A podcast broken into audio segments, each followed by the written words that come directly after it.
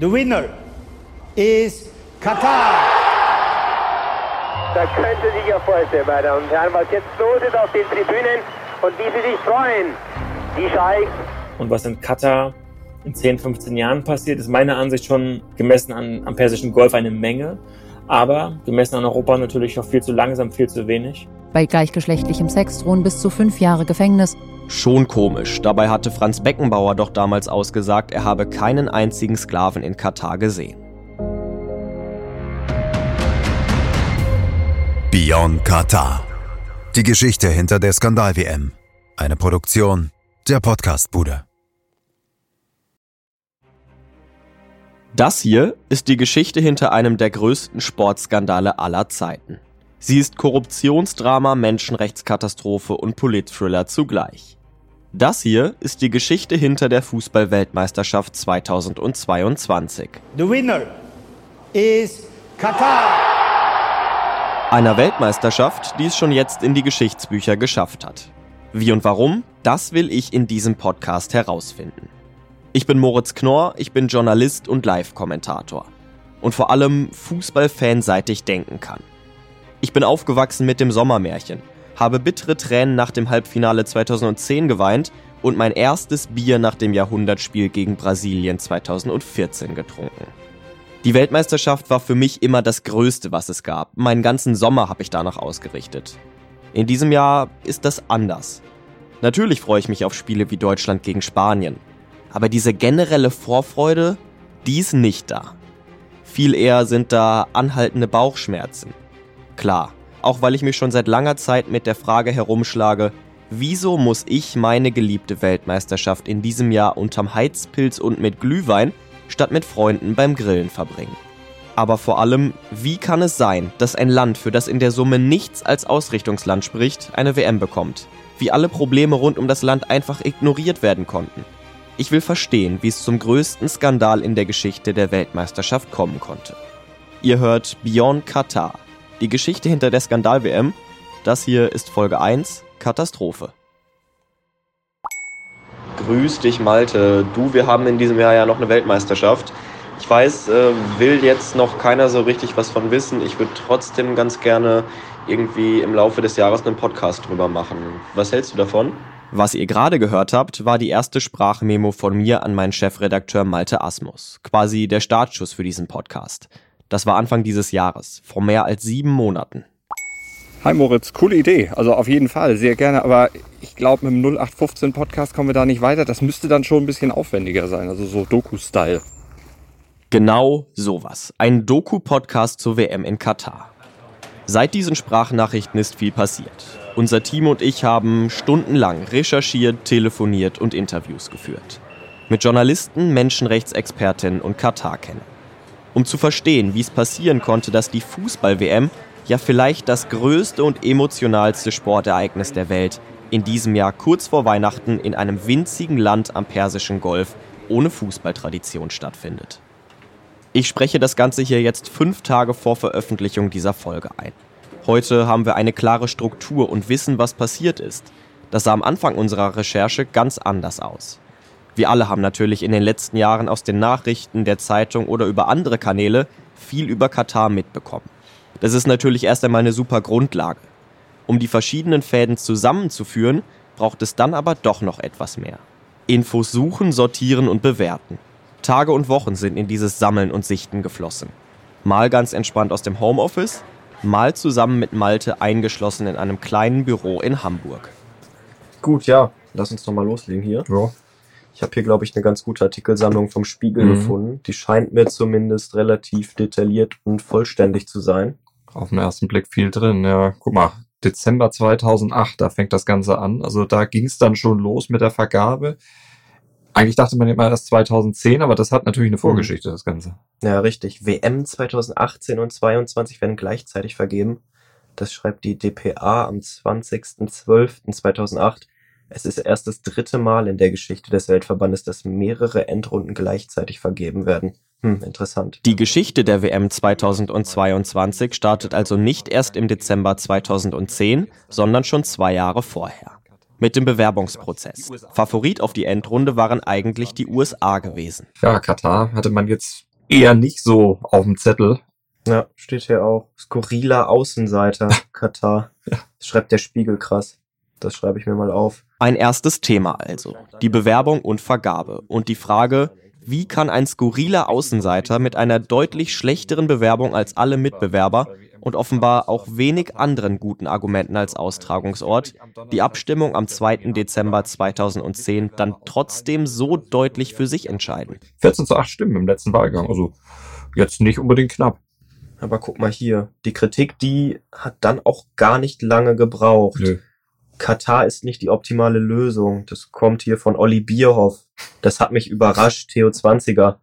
Wie sieht's denn mit der Presse aus? Was schreibt die denn? Der Katar, größter Fußballwitz. Darkblooded. Und das alles legt natürlich den Schluss nahe, dass da nicht alles mit rechten Dingen zuging. Geschrieben. Die FIFA legt Wert auf Geld. Ach, das äh, hat der Standard aus Belgien rausgefunden. Ja, das äh, kommt überraschend. Das Thema Korruption sollte also in unserem Podcast einen zentralen Schwerpunkt darstellen. Denn darüber wurde ja auch unverhohlen ziemlich schnell nach der Vergabe spekuliert und sogar relativ handfestes auch berichtet. Also, dass da Geld im Spiel war, das war damals eigentlich schon klar. Möglicher Korruptionsskandal, da war ja dann auch recht schnell die Rede davon. WM-Stimme für Ritterschlag, das hat die Süddeutsche damals geschrieben, 10. Mai 2011, also gar nicht mal gerade ein halbes Jahr, nachdem die WM dann vergeben wurde. Ich lese das hier gerade nochmal. Dem Fußball-Weltverband droht ein neuer Korruptionsskandal. Vor dem britischen Parlament beschuldigt Lord Triceman vier FIFA-Exekutivmitglieder persönliche Forderungen für ihre Stimme gestellt zu haben. Einer habe den Ritterschlag gefordert. Also, dass die sich herausnehmen wollen, diese Exekutivmitglieder. Ja. Alter Falter, das ist ja wirklich fernab von jeglicher Realität. Wir müssen uns also auch mit dem FIFA-Exekutivkomitee auseinandersetzen. Viele Namen recherchieren, viele Menschen auf ihre Beteiligung bei Abstimmung und Vergabe abklopfen. Einige kennen wir bereits, wie zum Beispiel den berühmt-berüchtigten Mohammed bin Hammam, der ja wohl schon bei der WM-Vergabe für 2006 seine Finger im Spiel hatte. Aber auch der frühere US-Staatsanwalt Michael Garcia spielt eine tragende Rolle. Denn der sollte für die FIFA die Korruptionsvorwürfe aufarbeiten. Also Garcia, der galt ja auch als harter Hund, ne? schreibt ja auch die Bild zum Beispiel damals. äh, Und dass man ihn damit beauftragt, diesen ganzen Skandal ein bisschen aufzudröseln. Er hat sich ja in verschiedenen Prozessen gegen organisiertes Verbrechen in den USA ja sehr hervorgetan und klingt jetzt erstmal so, als wenn die FIFA wirklich Interesse hatte, das dann auch alles vernünftig aufzuarbeiten. So klang es zunächst, die Realität sah dann aber wohl doch ein bisschen anders aus. Was steht hier im Artikel von der Bild? Die Ermittlungen sind abgeschlossen, der Öffentlichkeit wird aber nur eine Kurzfassung des Reports von Chefermittler Michael Garcia vorgelegt. Am Ende werden sowohl Russland als auch Katar freigesprochen. Es konnten keine handfesten Beweise für Korruption gefunden werden. Aber warum trat Garcia kurz darauf enttäuscht zurück? Warum gab er an, er habe das Vertrauen in die Ethikkommission der FIFA verloren? Warum wurde nicht der gesamte Bericht veröffentlicht? Alles Fragen, die wir in diesem Podcast klären müssen. Eines merken wir aber schon jetzt. Schein und Sein liegen bei der WM-Vergabe nach Katar offenbar weit auseinander. Hier 2013. Da scheint jetzt das Thema Menschenrechte zum ersten Mal hochzukommen. Katar ist ein Sklavenhändlerstaat. Jo, das ist mal, das ist mal eine deutliche Aussage. Das sagt die ITUC. Schon komisch. Dabei hatte Franz Beckenbauer doch damals ausgesagt, er habe keinen einzigen Sklaven in Katar gesehen. Die prekäre Menschenrechtslage im Wüstenstaat überraschte damals offenbar alle Exekutivmitglieder. Genauso wie offenbar die klimatischen Verhältnisse vor Ort, die eine Austragung im europäischen Sommer eigentlich von vornherein unmöglich machten und eine Verschiebung in den Winter unausweichlich machten. Es überrascht jetzt nicht, dass in der Wüste im Sommer es unter Umständen heiß werden könnte. Ja, aber da- das passt doch irgendwo komplett ins Bild, oder? In das Bild, das wir von der WM-Vergabe 2022 nach Katar zeichnen wollen. Für das wir in langen Recherchesitzungen unsere Farben, unsere Motive zusammengestellt haben. Also unsere großen Themenblöcke. Bewerbung und Vergabe, Korruption, Winter-WM, Menschenrechte, Sportswashing, Boykott. Ihr merkt schon, das ist alles ganz schön viel. Und was jetzt aus diesem kurzen Ausschnitt unserer Treffen gar nicht hervorgeht, vieles davon geschieht parallel, geschieht zeitgleich, die Themen überschneiden sich. Irgendwann hat uns dann auch unser Whiteboard nichts mehr gebracht. Es war ein heilloses Chaos. Ich habe euch mal ein Bild dieses Whiteboards auf Instagram gepackt. At beyondqatar.podcast heißen wir da. Den Link packe ich euch auch nochmal in die Show Notes. Da könnt ihr gerne mal reinfolgen, denn da gibt's noch viel mehr spannende Einblicke in den Entstehungsprozess dieses Podcasts. Jetzt aber zurück zum Thema. Wir haben irgendwann gemerkt, dass es zu kompliziert wird. Also ich habe unser Recherchegespräch nochmal sacken lassen. Das ist ein wirklich ganz schöner Berg, den wir da zu beackern haben. Mit ziemlich vielen verschiedenen Themenkomplexen. Also chronologische Erzählweise. Ich glaube, damit kommen wir nicht unbedingt weiter. Wir müssen uns da was überlegen für die Struktur. Denn wenn wir da minütlich wechseln zwischen so Themen wie Korruption, toten Arbeitern und einer Winter-WM, also da bin ich mir sicher, da blickt nach fünf Minuten bestimmt keiner unserer Zuhörerinnen und Zuhörer mehr durch. Wir haben gemerkt, dass wir in diesem Podcast nicht einfach die Geschichte chronologisch von Tag A bis Tag Z erzählen können. Dafür sind es zu viele verschiedene Handlungsstränge. Und darum haben wir uns dazu entschieden, diese Serie thematisch strukturiert aufzubauen. Heißt für euch, in jeder der kommenden Folgen wird es ganz speziell um ein Thema gehen. Die nächste Folge dreht sich dann um die Bewerbung und die Vergabe. Danach folgen noch die Themen Korruption, Winter-WM, Menschenrechtsverletzung, Sportswashing und zum Abschluss stellen wir die große Frage nach dem Boykott. Warum gab es keinen und wie viel Sinn hätte er überhaupt gehabt? Im Mittelpunkt des Ganzen steht natürlich Katar, ein kleiner Staat am Persischen Golf, sogar kleiner als das Bundesland Schleswig-Holstein. Und damit ihr versteht, was genau passiert ist, müssen wir uns anschauen, wie die Vergangenheit Katars aussah. Schauen wir uns die Situation am Persischen Golf Anfang der 1990er Jahre mal an. Damals, vor 30 Jahren, blickte die Welt nach Kuwait, etwas weiter nördlich gelegen am Persischen Golf. Wie auch Katar ein Land mit riesigen Erdöl- und Gasreserven. Bis zum 2. August 1990 herrschte in Kuwait Frieden. Doch dann marschierte Iraks Machthaber Saddam Hussein in das Land ein. Der war scharf auf das Öl und das Gas. Der zweite Golfkrieg brach aus, nach einem knappen halben Jahr gelang es einer militärischen Koalition unter der Führung der USA zwar das Land zu befreien, die Bilanz war aber erschreckend. Tote Zivilisten, erschossene Soldaten, 117 brennende Ölfelder. Der Einmarsch traumatisierte die Region nachhaltig. Und vor allem in Katar wuchs die Sorge. Denn die Bodenschätze und der große Reichtum im Land weckten natürlich auch Begehrlichkeiten. This is NBC Nightly News with Tom Brokaw. Iraq wants control of Kuwait's territory, its oil, and the money that comes with it. Was wäre, wenn das große Saudi-Arabien oder der militärisch hochgerüstete Iran es wie Hussein und der Irak mit Kuwait machten? Einfach einmarschierten, um sich Gas- und Ölreserven unter den Nagel zu reißen. Katar wäre einer solchen Invasion schutzlos ausgeliefert. Denn das kleine Land hatte keine Verbündeten, keine Schutzmacht, stand in großer Abhängigkeit zu Saudi-Arabien. Das musste sich ändern und so kam es zum radikalen Umdenken in Katar. Das ist die sogenannte Soft Power. Der, den ihr gerade gehört habt, ist Ronny Blaschke. Er ist Journalist und arbeitet unter anderem für den Deutschlandfunk. Und er ist ein echter Katar-Experte, war schon selbst vor Ort und hat dort recherchiert. Ihr werdet ihn im Verlauf dieser Serie noch das ein oder andere Mal hören. Und was Ronny da beschreibt, ist die außenpolitische Strategie, mit der sich Katar einen Namen in der internationalen Staatengemeinschaft machen wollte. Jenseits von militärischer Stärke. Ein kleines Land wie Katar mit weniger als drei Millionen Einwohnern, mit nur ungefähr 300.000 Einheimischen, was kaum militärische Kraft hat, muss sich über andere Themen vernetzen und Abhängigkeiten schaffen. Sich also über andere Faktoren attraktiv zu machen. Zum einen Universitäten, Wissenschaft, aber das rockt natürlich nicht so sehr und deswegen hat man versucht, Netzwerke zu bilden über den Sport. Damit wollte Katar vor allem die westlichen Staaten an sich binden. Denn eins war dem Emir klar. Je größer die Verbindungen in den Westen sind, desto unwahrscheinlicher ist ein Einmarsch von Saudi-Arabien zum Beispiel. Ziemlich schnell wurde das Land mit dieser Strategie sehr erfolgreich. 1993 wurden zum ersten Mal die Qatar Open im Tennis ausgetragen, bei uns übertragen vom DSF und mit Weltstar Boris Becker als Zugpferd. Für eine angeblich sechsstellige und vor allem steuerfreie Antrittsgage reiste der sogar schon fünf Tage vor Turnierstart an, um nochmal ordentlich die PR-Trommel zu rühren. Und er hat alles mitgemacht, was an Rahmenprogramm geboten war in den vergangenen Tagen. Und er gewann am Ende sogar das Turnier. Boris Becker, der erste Sieger bei den Qatar Open 93. Und er zeigt sich in bester Stimmung, guter Laune, präsentiert den Pokal. I promise you I'll, I'll be back next year. Und er verspricht, im nächsten Jahr wieder mit dabei zu sein. Und da können Sie sich ja vorstellen, meine Damen und Herren, wie Sie sich freuen, die Scheichs, dass Boris Becker auch im Jahre 94 diesem Turnier die Ehre gibt. Das sind doch schon mal ganz tolle Aussichten. Was ein Gegensatz, damals und heute.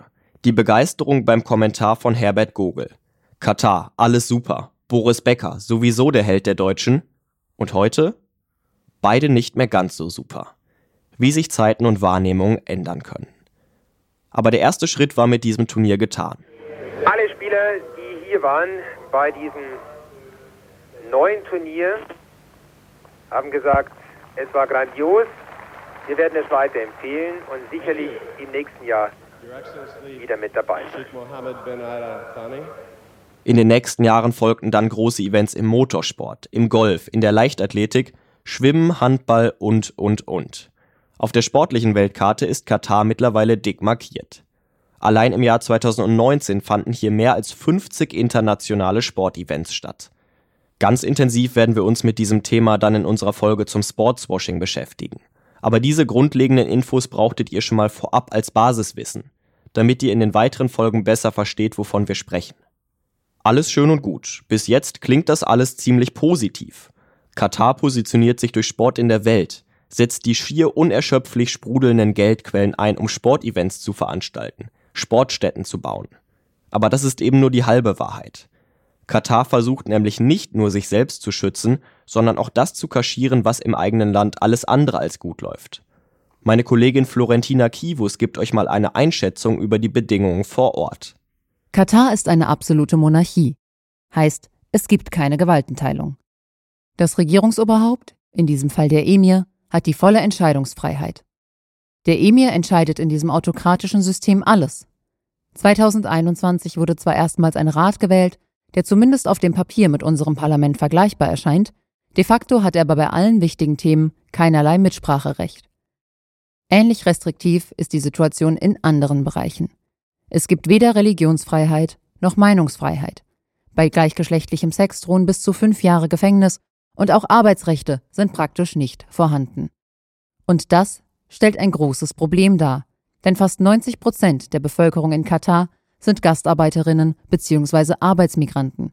Und die sind damit schutzlos und werden ausgebeutet. Und Katar legt sehr viel Wert auf die Einhaltung dieser Regeln.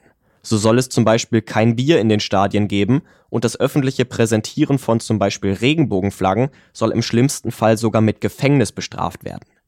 Zwar gab es in den letzten Jahren immer wieder Reformen, aber das Ganze auch nicht wirklich freiwillig. Diese Reformen sind eigentlich scheibchenweise auf Druck der Öffentlichkeit, auf Druck der NGOs, weniger auf Druck der FIFA gekommen. Zu vernachlässigen seien diese aber trotzdem nicht.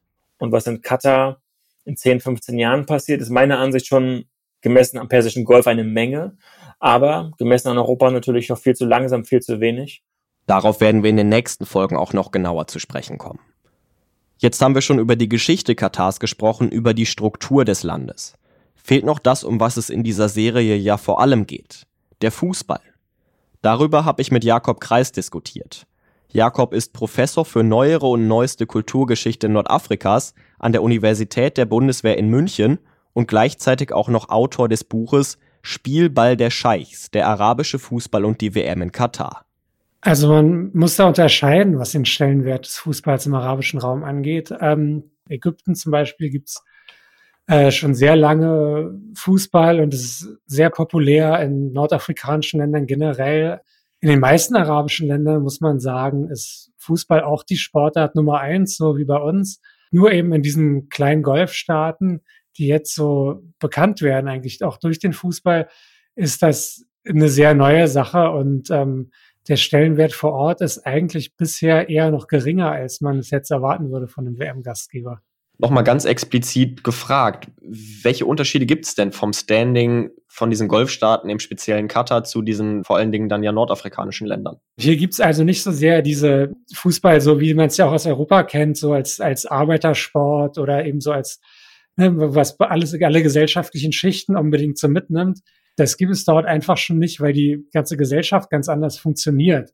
Da gab es auch mal wieder Berichte aus den letzten Jahren, dass bei, bei Ligaspielen oder so die Stadien zum einen ziemlich leer sind und dann wirklich die Fans, die da sind, praktisch in Stimmung machen, auch eigentlich Gastarbeiter waren, die dafür bezahlt wurden, dass sie da einen Nachmittag zum Fußball gehen und, und quasi den Fan irgendwie spielen. das ist, da, da gibt es eben natürlich überhaupt nicht diese, diese große Tradition. Das ändert sich wirklich erst jetzt dadurch, durch dieses, durch dieses große Ereignis, dass da eben auch das Interesse irgendwie dann, dann da ist.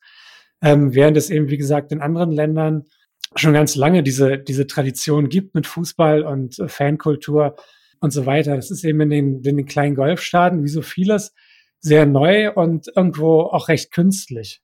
Hat sich da seit dem Jahr 2010, seit die WM vergeben worden ist nach Katar, hat sich da etwas verändert? Merkt man irgendwie eine Stimmung im Land, dass der Fußball irgendwie wichtiger geworden ist seitdem? Naja, es ist natürlich so, dass ähm, seit dieser WM-Vergabe an Katar schon das, das alles beherrschende Thema im Prinzip ist. Es geht natürlich darum, für dieses kleine Land äh, zu zeigen, dass man die, diese eine ganz tolle WM ausrichten kann. Ne? Es werden ganz viele neue, wahnsinnig schicke und moderne Stadien überall gebaut. Also ich denke, das, das dominiert jetzt schon ein bisschen das Land und man steht natürlich im, auch im Blick der Weltöffentlichkeit wie nie vorher. Ähm, und man sieht auch auf der anderen Seite, dass natürlich ähm, die Regierung und die Sportverbände auch versucht haben, was für die Wettbewerbsfähigkeit zu tun und auch dadurch natürlich, dass dieses Thema Fußball auch einen größeren Stellenwert jetzt sicherlich hat als vorher. Also Katar ist ja auch jetzt amtierender Asienmeister zum Beispiel zum ersten Mal geworden. Ähm, und ich denke, dadurch kommt natürlich dieses Thema Fußball, wird das, wird das schon auch in der Gesellschaft und in der Bevölkerung zunehmend wichtiger. Es wird sich natürlich zeigen, wie lange das, wie lange das dann bleibt nach der WM oder ähm, wie sich das etablieren kann. Aber momentan ist da natürlich schon Aufschwung zu erkennen. Ein Land also ohne Fußballtradition, eine nationale Liga ohne große Reputation und eine Nationalmannschaft, die zumindest auf der ganz großen Bühne noch gar nicht vertreten war. Man müsste also meinen, dass dieses Land auf der Fußball-Weltkarte ein unbeschriebenes Blatt ist. Doch das stimmt mal so gar nicht. Ja, das fing eigentlich so richtig an, ähm, naja, in den 2000er Jahren kann man vielleicht sagen und dann 2010er Jahren, dass ähm, Bundesligisten ganz gerne auch an den Persischen Golf gefahren sind im Wintertrainingslager. Vor allem natürlich der FC Bayern, das ist jetzt das bekannteste Beispiel, der dann ja auch noch durch Sponsoring und so nochmal seine Verbindung nach Katar ähm, verstärkt hat, was ja auch ziemlich in der Kritik stand so in letzter Zeit. Das hat sich einfach insofern etabliert, wenn man sich das anschaut.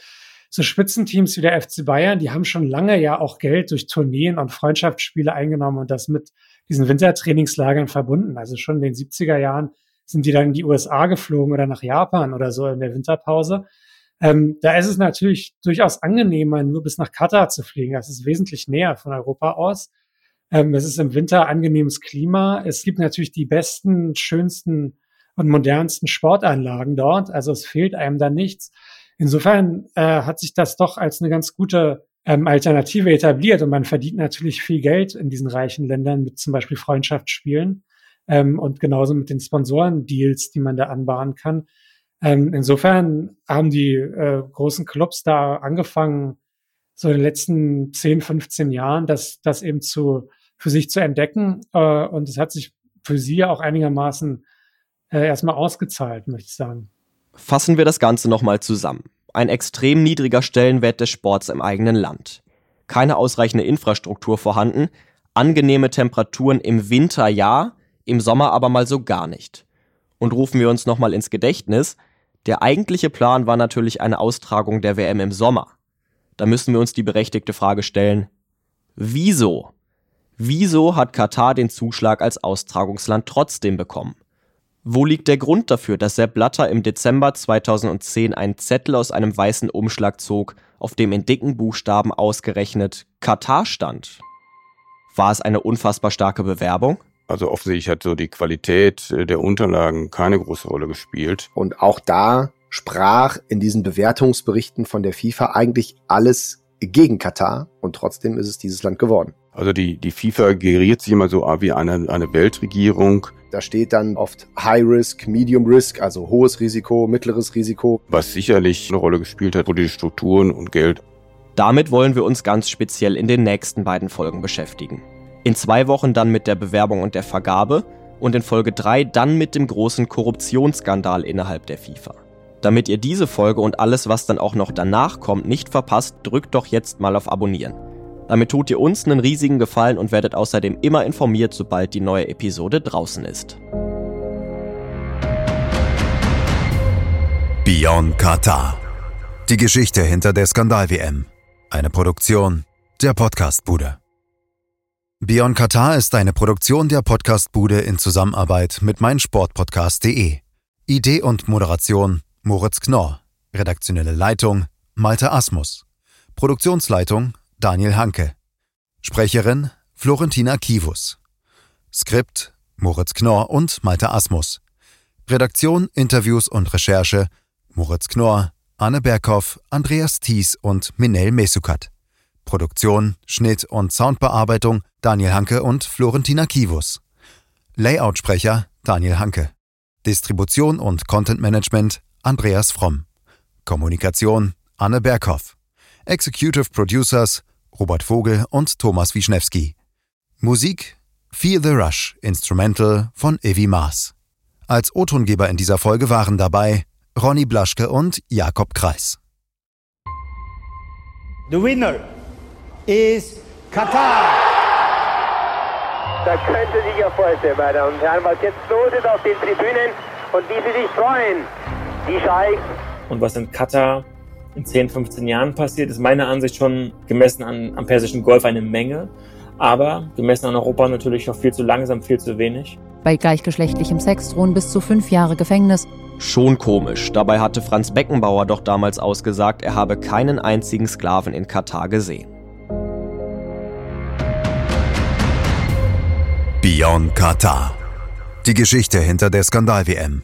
Eine Produktion der Podcastbude. Wie baut man eine harmonische Beziehung zu seinem Hund auf? Puh, gar nicht so leicht. Und deshalb frage ich nach, wie es anderen Hundeeltern gelingt, beziehungsweise wie die daran arbeiten. Bei Iswas Dog reden wir dann drüber. Alle 14 Tage neu mit mir, Malte Asmus und unserer Expertin für eine harmonische Mensch-Hund-Beziehung, Melanie Lippisch. Ist was, Dog? Mit Malte Asmus. Überall, wo es Podcasts gibt.